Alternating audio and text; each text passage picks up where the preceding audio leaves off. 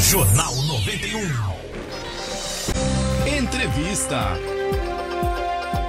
Vamos lá, mais um dia de entrevista aqui no Jornal 91 e a gente tem o prazer de receber novamente aqui nos estúdios do Jornal 91 o advogado doutor Atílio Bovo Neto, ele que é especialista em direito trabalhista e previdenciário. A gente vai dando bom dia já para o doutor Atílio. Muito bom dia, doutor Atílio. É um prazer mais uma vez recebê-lo aqui nos estúdios do Jornal 91. Bom dia, Neymar, Flávio, Marquinhos, Vodinda, Damastor.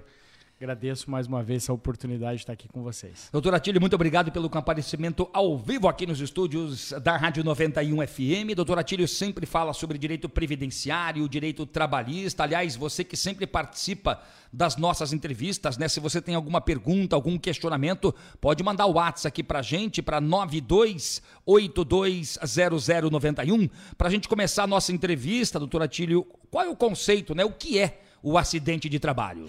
O acidente de trabalho, Flávio, é todo aquele que ocorre no exercício da profissão, no exercício da atividade para a empresa ou para o empregador doméstico. Então, é todo aquele que ocorre decorrente do exercício de um trabalho.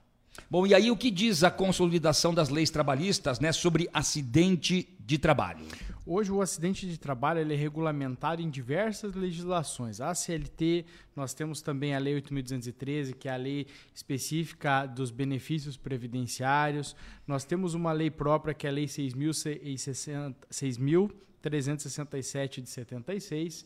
É, em todas em conjunto, elas trazem normativas que se complementam sobre a questão acidentária. Basicamente, o acidente de trabalho, como eu disse, é todo aquele que é, é ocorre no exercício de uma atividade. Aqui é importante destacar que nós temos basicamente é, dois tipos de acidente. Aquele acidente típico, que é o cair, quebrei a perna, uhum. tá? Ou a, o fato em si, né?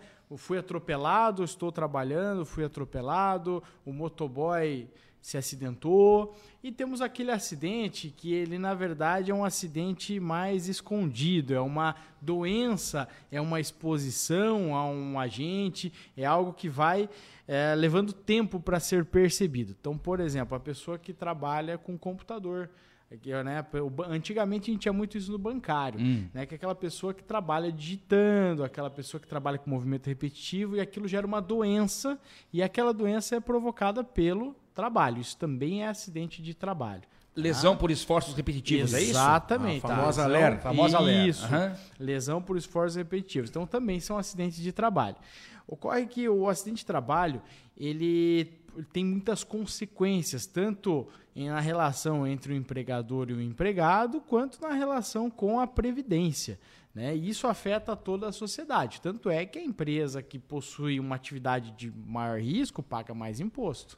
Tem um detalhe interessante, né? Até um exemplo que nós trouxemos dias desses, conversando aqui fora do ar, de um cidadão que. É... O Marquinhos Souto até falou de um funcionário que trabalhou com ele, ou perto dele, de uma empresa dele. O cidadão se machucou, enfim, ficou. ia ficar mais do que 15 dias fora do trabalho. Certo. Com carteira registrada mais de 15 dias é, fora do trabalho em função de uma situação, de um acidente de trabalho que ele teve. E aí a, a grande dúvida era, porque depois de 15 dias a Previdência não paga mais o salário, é isso? É, na verdade, o empregador ele tem a responsabilidade pelos primeiros 15 dias. Exato. A partir daí passa-se para a Previdência. Isso é o empregador, né? O empregador. E daí os valores já não são mais o mesmo, os mesmos, né, doutora Tílio? Não necessariamente. O, o auxílio doença acidentário, que em tese seria o benefício aí nesse caso, é, ou seja, popularmente o pessoal fala se encostar, né? Uhum. É, mas o, o auxílio doença Nesse caso, como ele tem caráter acidentário, o valor dele é 92% do último salário. Então, se a pessoa, por exemplo, ganhava mil reais, uhum. né, um pouquinho mais hoje o salário mínimo, ela vai ganhar na faixa de 920, respeitado sempre o mínimo do salário mínimo nacional. Então, a pessoa ganha 10 mil reais, ela vai ganhar o teto da Previdência. Né? Agora, na questão dos. Após esses 15 dias, Após os 15 dias, aí o INSS ele passa a fazer os pagamentos para a pessoa, claro, que não é na hora, infelizmente, né? Isso seria o mundo ideal.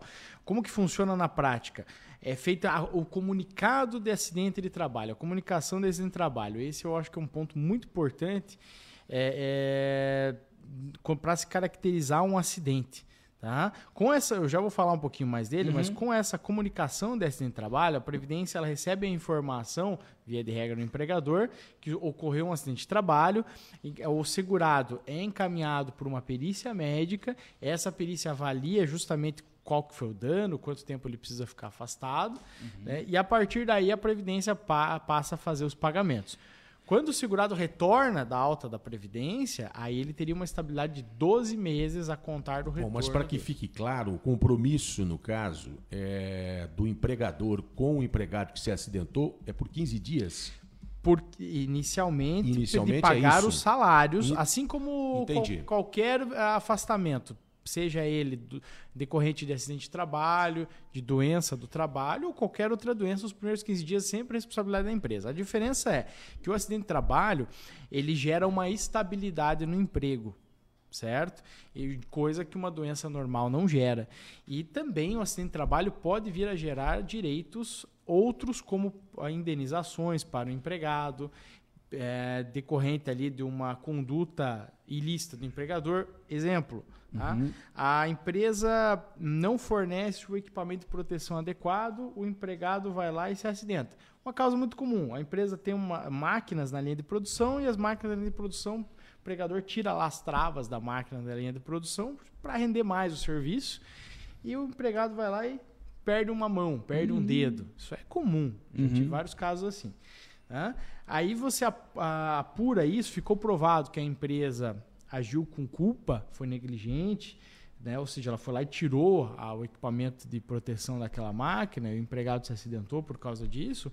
Além do período é, de estabilidade que o empregado vai ter, ele tem direito a uma indenização por danos morais e até uma pensão vitalícia, nesse caso, por parte da empresa. Doutor Atílio, ainda voltando àquela questão né, da- do cidadão que fica afastado ou encostado, como o senhor diz, né? A gente fala isso na gíria popular por Isso. 15 dias. Às vezes não é mais fácil, se ele tem férias a vencer ou até vencidas. Certo. De repente não é mais fácil o empregador dar férias para ele, porque depois daqueles 15 dias ele vai receber muito menos do que ele receberia em função do tempo de afastamento? Veja, Isso é, é- é legal? Pode isso? Não, não é legal. Ah, não é legal. Não pode. Primeiro é o seguinte, são institutos diferentes. Férias é para descanso. É, Né? Acidente de trabalho... é uma ideia que surgiu tá- à mente. Tu, É, pô, de repente fica mais fácil. Exatamente.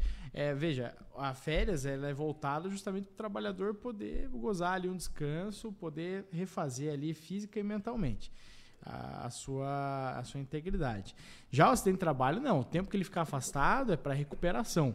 E dentre as consequências, o, o recebimento efetivamente por parte do benefício vai variar de acordo com o salário que ele vinha ganhando. No entanto, como eu expliquei, os direitos dele são muito mais abrangentes. Então, atenção, o trabalhador que sofre acidente de trabalho, ele tem diversos direitos. Ou, vamos pegar aqui o exemplo do motoboy, que, que a gente fala bastante do motoboy. Sim. Motoboy se acidentou entregando pizza, entregando fast food. Tá? Ele pode, eventualmente, acionar o empregador, dependendo das circunstâncias. Ele tem direito perante a Previdência Social, ele tem direito perante ali o causador do acidente, vamos supor que ele foi vítima ali de um acidente de trânsito. Outro exemplo, acidente em linha de produção, qualquer, qualquer fábrica. Tá? Se for provado a culpa da empresa, como eu falei aqui, o cara tirou ali a. O empregador tirou ali a trava de segurança da, da, ah, do, do maquinário. Tá? Além dos direitos previdenciários e estabilidade no emprego quando voltar, o trabalhador pode ganhar danos morais, danos estéticos, dependendo da, da lesão que ele ficou, e até uma indenização para o resto da vida, além da indenização da Previdência, além dos benefícios da Previdência. Então, o, a grande X da questão é a emissão do comunicado de acidente de trabalho e as provas desse acidente. E Entendi. aí que acontece muita ilicitude, geralmente, das Não, não tem como fazer essa, essa, essa engenhoca que eu imaginava aqui, Não, não. porque fica totalmente ilegal. Totalmente legal. Exatamente. Daí não pode também. Nós temos perguntas de ouvintes. Os ouvintes já estão mandando perguntas aqui pro doutor Atílio no 92820091, hein, gente? Vamos lá. Bom dia, Fábio Clíria, todos a 91 Bom FM. dia. Sou Luiz de Campina Grande do Sul. Eu trabalhava numa empresa, machuquei as minhas costas, minha coluna dentro da empresa e a empresa me mandou embora. Queria ver com o doutor se eu tenho algum algum benefício da empresa para receber No caso, eu fui mandado embora. Luiz, esse é o Luiz, né? Luiz de Campina Grande do Sul. Como é que fica a situação complicada dele, né, doutor? dele foi acidentou-se e foi embora. pô. Situação complicada, mas infelizmente muito comum. Veja, o Luiz não falou pra gente as circunstâncias do acidente, senhor Luiz, mas provavelmente ou ele se machucou repentinamente, ou seja, ele fez um movimento lá e machucou a coluna, ou aquilo foi se agravando ao longo do tempo. Então, se ele trabalhava, por exemplo, no pesado, aquilo foi se agravando ao longo do tempo. Foi o que nós falamos no começo, a diferença entre o acidente típico, aquele no momento, Sim. e a diferença entre aquele acidente ao longo do tempo. Senhor Luiz, se o senhor sofreu um acidente de trabalho, seja ele repentino ou não, o senhor pode sim ter direito a uma estabilidade, pode ser que a demissão do senhor foi ilegal, é possível o senhor ter direito a uma indenização em face da empresa, além dos seus direitos previdenciários. Então, dependendo da culpa de quem foi o acidente, dependendo das provas, que a prova é o, o fiel da balança, a prova é o fundamental em qualquer caso, né? Mas dependendo das provas, dependendo da culpa de quem é, do- sobre o acidente, das circunstâncias do acidente e da lesão que o senhor teve e do tempo de recuperação, o senhor pode ter diversos direitos, inclusive até uma, uma, uma pensão por parte da empresa. Por isso que o comunicado de acidente de trabalho, essa comunicação do acidente de trabalho, é um motivo de muita fraude na- no dia a dia. As empresas evitam emitir esse comunicado para a Previdência Social. A empresa ela tem 24 horas para emitir esse comunicado. Se for caso de morte, então ela tem que ser emitida imediatamente para a Previdência Social, sob pena de multa. E as empresas geralmente não emitem essa comunicação ou criam uma resistência justamente com medo de eh, sofrer ali as retaliações previstas em lei, né? Ter que pagar ao trabalhador as reparações. Um caso que nem do senhor Luiz, é provável que não tenha essa comunicação. A partir desse momento, a gente volta com a entrevista aqui com o doutor Atílio Bovo Neto, advogado especialista em direito previdenciário e trabalhista. O assunto hoje, você já sabe, está acompanhando a gente aí, é acidente do trabalho. E aqui no intervalo, enquanto nós conversávamos fora do ar, surgiu uma dúvida, que na verdade é uma dica, né? Você não pode deixar passar o tempo logo depois do acidente de trabalho. Esse comunicado é importante que se faça de maneira mais rápida possível. É isso, doutor Atílio? Gostaria que o senhor falasse um pouquinho sobre isso. Isso mesmo. O comunicado de acidente de trabalho, ou CAT, né, é a abreviação usada no dia a dia e, na lei, inclusive, tá, ele é, deve ser feito pelo empregador. Tá? O prazo para o empregador fazer é 24 horas. Em caso de morte, é imediatamente. No entanto, como já dissemos, é comum o empregador não fazer esse documento justamente para tentar eh, se furtar das suas obrigações legais e obrigações principalmente com o, acidentado ali, o seu funcionário, certo? É, como, como proceder nessa hipótese? A CAT, ela pode ser emitida, o comunicado ela pode ser emitido pelo sindicato do trabalhador, pelo médico do hospital que atender o trabalhador. Então, por exemplo, vai no hospital do trabalhador ali para tratar de uma lesão. O médico do hospital ali já sabe até o procedimento, ele vai emitir o documento. Depois o trabalhador tenta colher a assinatura da empresa. A empresa pode se recusar a assinar, justamente porque já não quis emitir a CAT, mas é importante o trabalhador emitir esse documento. Na ausência ali do sindicato, na ausência até do médico do hospital, é é possível, a lei prevê essa emissão até por qualquer autoridade. Juiz, delegado de polícia, polícia militar, corpo de bombeiros, certo? Todos esses podem emitir, dentre outras autoridades, podem emitir a CAT. Então é muito importante o trabalhador não ficar refém do empregador nesse momento, sem contar fazer as provas. No entanto, a falta da CAT não retira o direito do trabalhador, só dificulta a sua prova posteriormente, seja para a Previdência ou seja para os direitos trabalhistas perante ali a Justiça do Trabalho. Tem que agir rápido porque a gente sabe que o, o sistema previdenciário ele é bem complicado e é de maneira muito devagar que as coisas acontecem lá na Previdência. né? Ve- Veja, Neymar, uma situação mais do que comum é a pessoa sofrer um acidente de trabalho e depois ser afastado na Previdência por auxílio doença comum. Ninguém mencionou o acidente de trabalho. Por quê? Porque não emitiu CAT, porque o empregador encaminhou de maneira errada, propositalmente ou não, porque o trabalhador não se atentou a essa questão. Tá? Então, a pessoa que recebe um auxílio doença, por exemplo, está encostada lá, como a gente fala popularmente.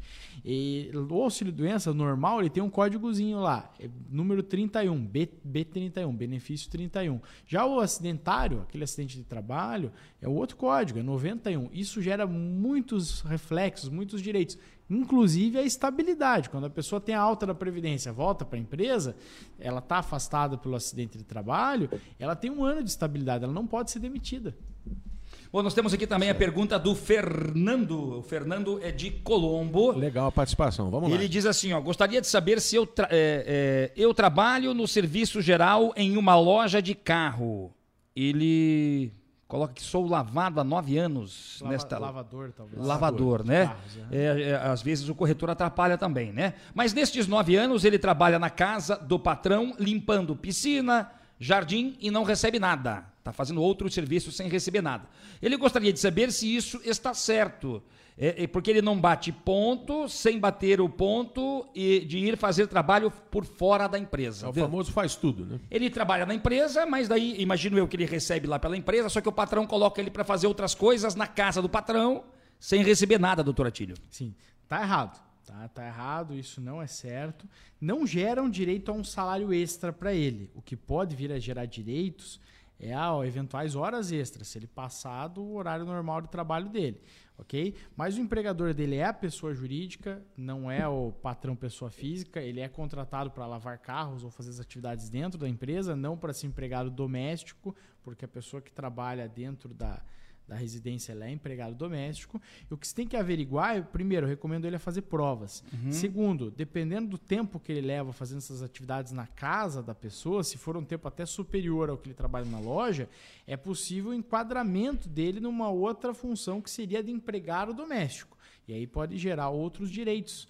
O empregado doméstico hoje, por exemplo, ele tem um piso normativo, o piso salarial é o salário do mínimo do Paraná que hoje ultrapassa R$ 1.500, diferente do salário mínimo nacional, que é R$ 1.100. O empregado doméstico hoje tem uma série de, eh, de proteções legais diferenciadas do trabalhador comum.